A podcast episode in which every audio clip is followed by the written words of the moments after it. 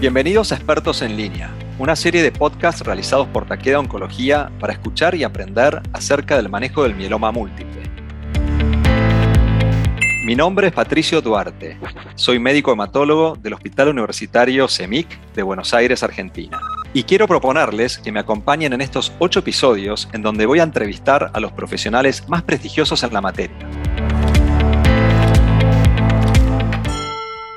En el capítulo de hoy ¿Cuándo tratar las recaídas bioquímicas y clínicas?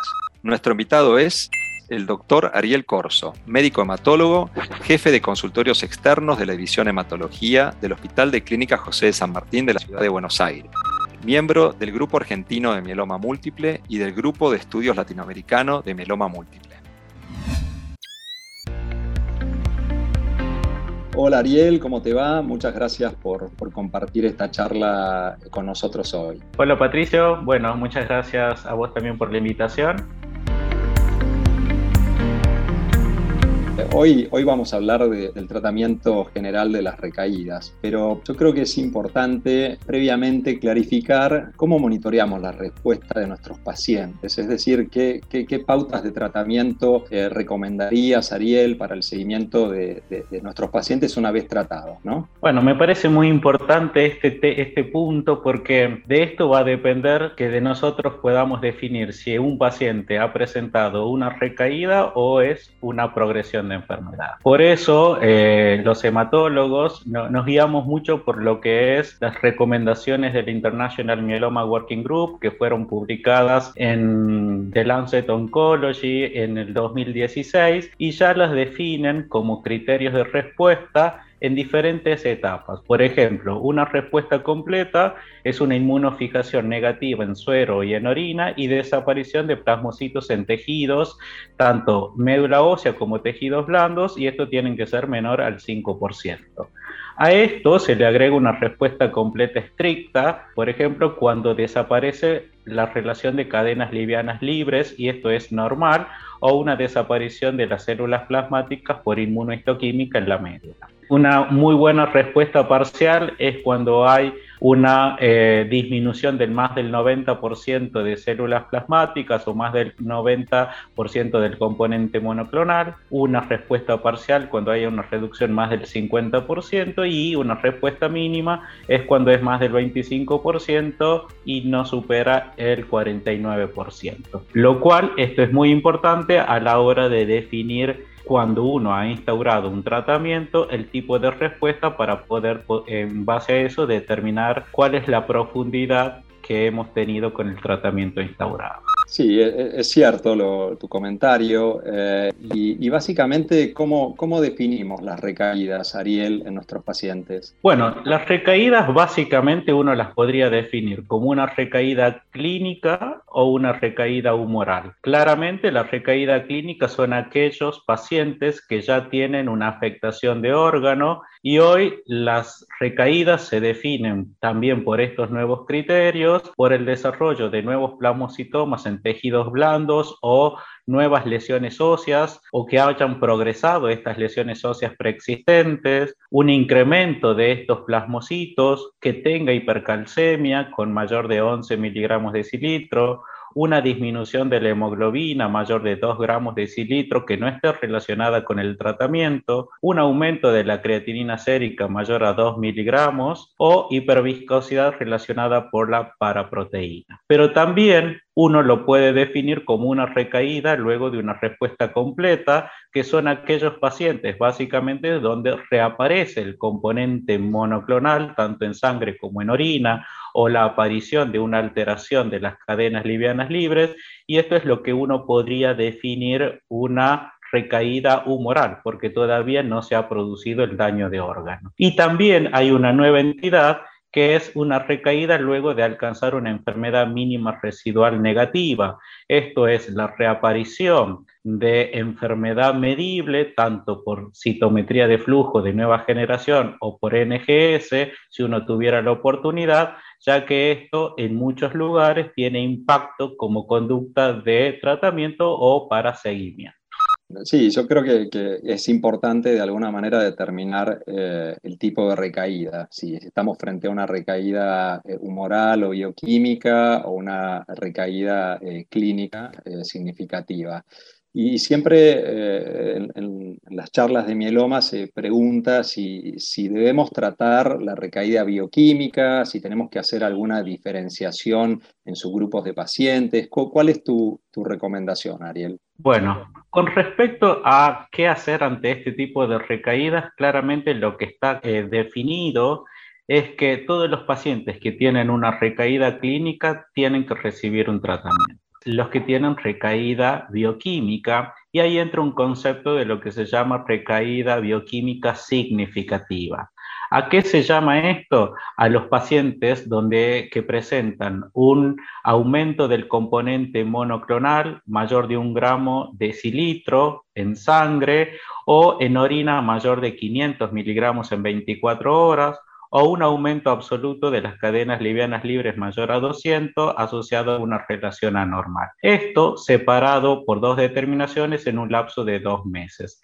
Esto es lo que se llama una recaída bioquímica significativa y uno tendría que ya plantearse como una estrategia de tratamiento, sobre todo en los pacientes que tienen un FISH de alto riesgo al diagnóstico, en los que tienen o han tenido una enfermedad clínicamente agresiva cuando se los ha diagnosticado, y sobre todo en aquellos pacientes también que tienen una recaída precoz post-trasplante.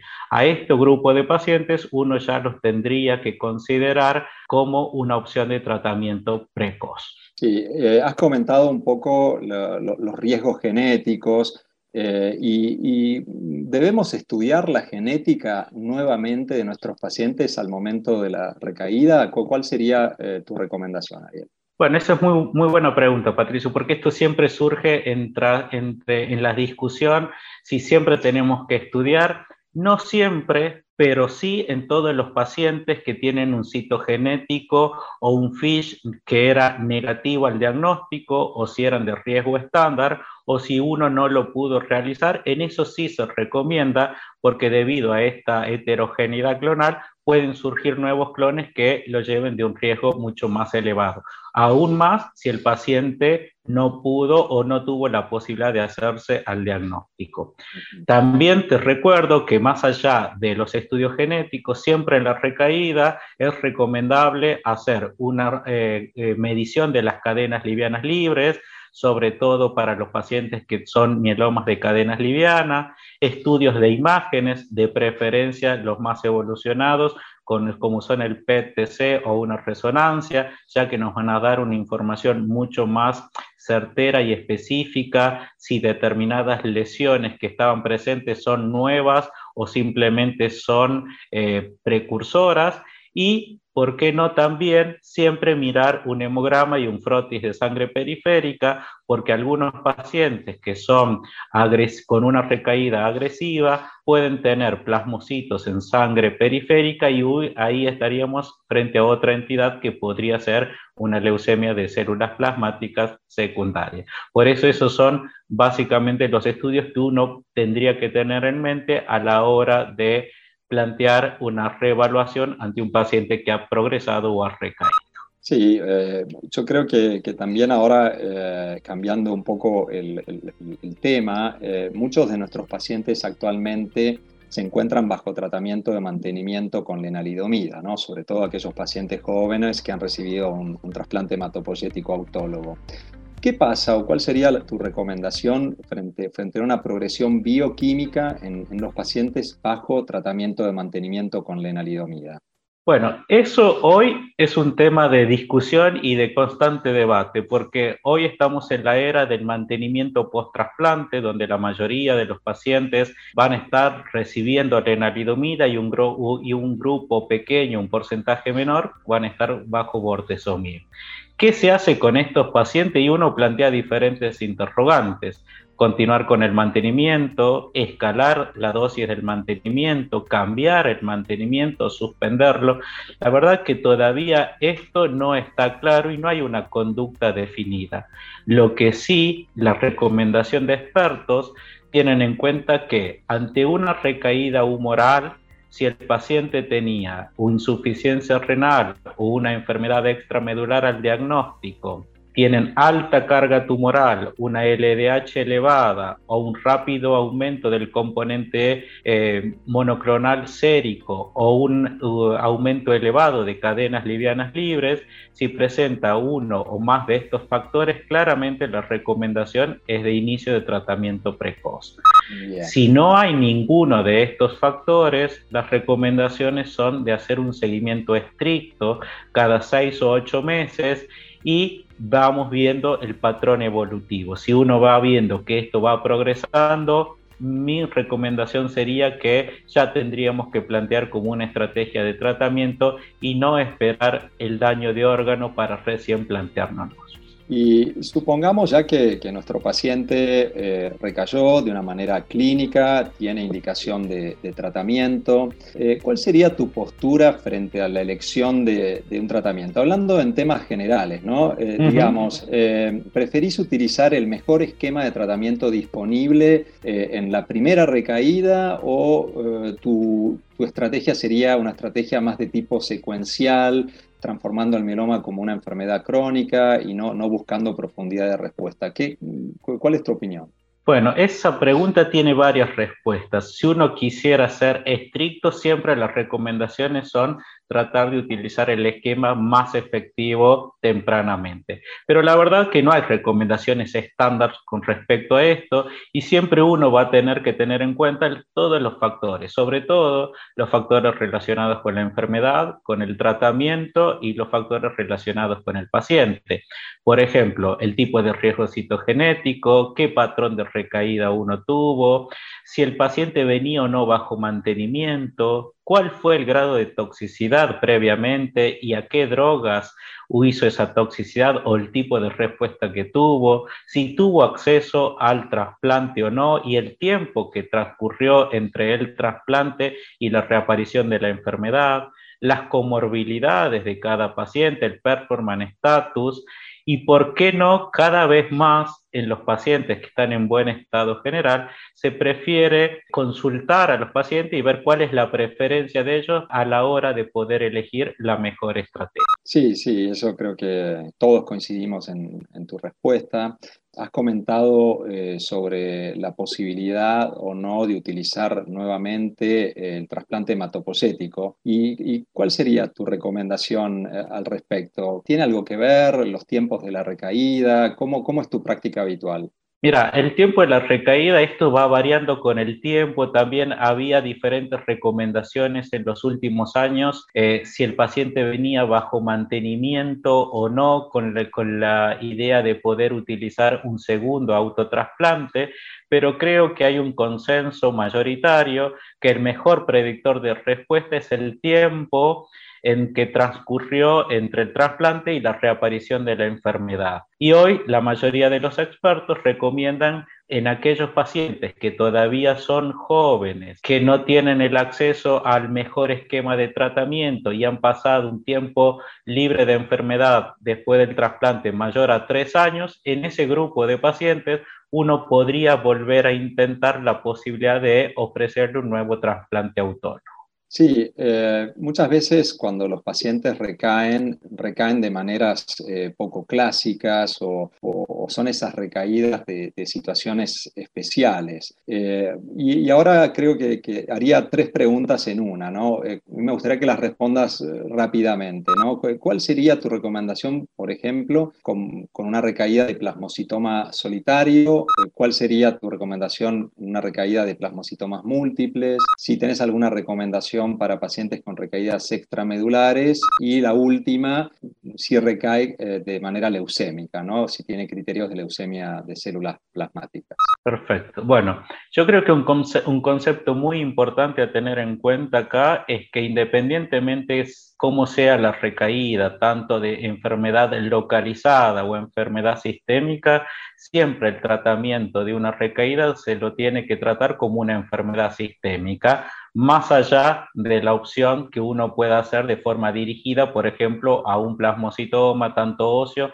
como extraóseo, pero uno lo tiene que pensar como una enfermedad sistémica y el tratamiento tiene que ser basado en eso, tratar como una enfermedad sistémica. Bien, hablaste también de las recaídas extramedulares. También es importante valorar el sitio de la recaída. No es lo mismo en una recaída de un, de un sitio accesible o como una recaída en un sistema nervioso donde claramente el pronóstico es mucho más ominoso y las drogas que hoy disponemos son de poca accesibilidad al sistema nervioso central y la, los pacientes que recaen como una enfermedad de células plasmáticas, ahí se abre otra estrategia diferente porque hay que tomar conductas muy individualizadas y ahí tendría un rol muy importante las estrategias más novedosas y probablemente un rol muy importante lo que es la poliquimioterapia para pacientes jóvenes. Sí, es cierto. Bueno, Ariel, estamos llegando al, final de nuestra charla y, me gustaría que, nos dejes eh, cuáles serían los mensajes para llevar a casa de, este tema general que hemos abordado sobre recaídas eh, en nuestros pacientes con mieloma. Bueno, yo creo que lo más importante es tratar de definir cuando hemos instaurado un tratamiento, es definir eh, básicamente el objetivo que hemos tenido, si el paciente ha tenido una respuesta completa, parcial o simplemente es una enfermedad recaída o progresada, porque eso nos va a ayudar a decidir la mejor estrategia de tratamiento. Poder y hacer el seguimiento más adecuado posible con cada paciente. Sabemos que las recaídas pueden ser clínicas o, humorales, ya sea que el paciente esté bajo tratamiento de mantenimiento o no, o inclusive en aquel aquellos pacientes que no son elegibles a trasplante bajo un tratamiento continuo. Dado la superioridad de las combinaciones de tres agentes, siempre se recomienda utilizar tempranamente un triplete y esto se define como la combinación de dos agentes, un inhibidor de proteosoma, un inmunomodulador o anticuerpo monoclonal más la dexametasona, con lo cual es muy importante tratar de hacer este switch de clase para poder tener la mejor respuesta posible. ¿Cuánto tiempo y la duración de la terapia debe ser continua o hasta progresión o intolerancia? En este sentido, resulta fundamental ajustar la dosis de los diferentes fármacos a cada paciente en base a su edad, su situación clínica y fundamentalmente teniendo en cuenta cuál es el objetivo del tratamiento de rescate. Bueno, Ariel, muchas gracias por, por compartir estos minutos con nosotros. Bueno, muchas gracias a vos, Patricia.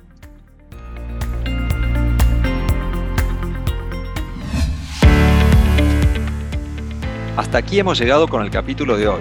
Un placer haber compartido este espacio ideado por Taqueda Oncología para escuchar y aprender sobre el manejo de mieloma múltiple. Los esperamos en el próximo capítulo de Expertos en Línea, una serie de ocho podcasts realizados por Mieloma Múltiple Virtual Connect. Muchas gracias.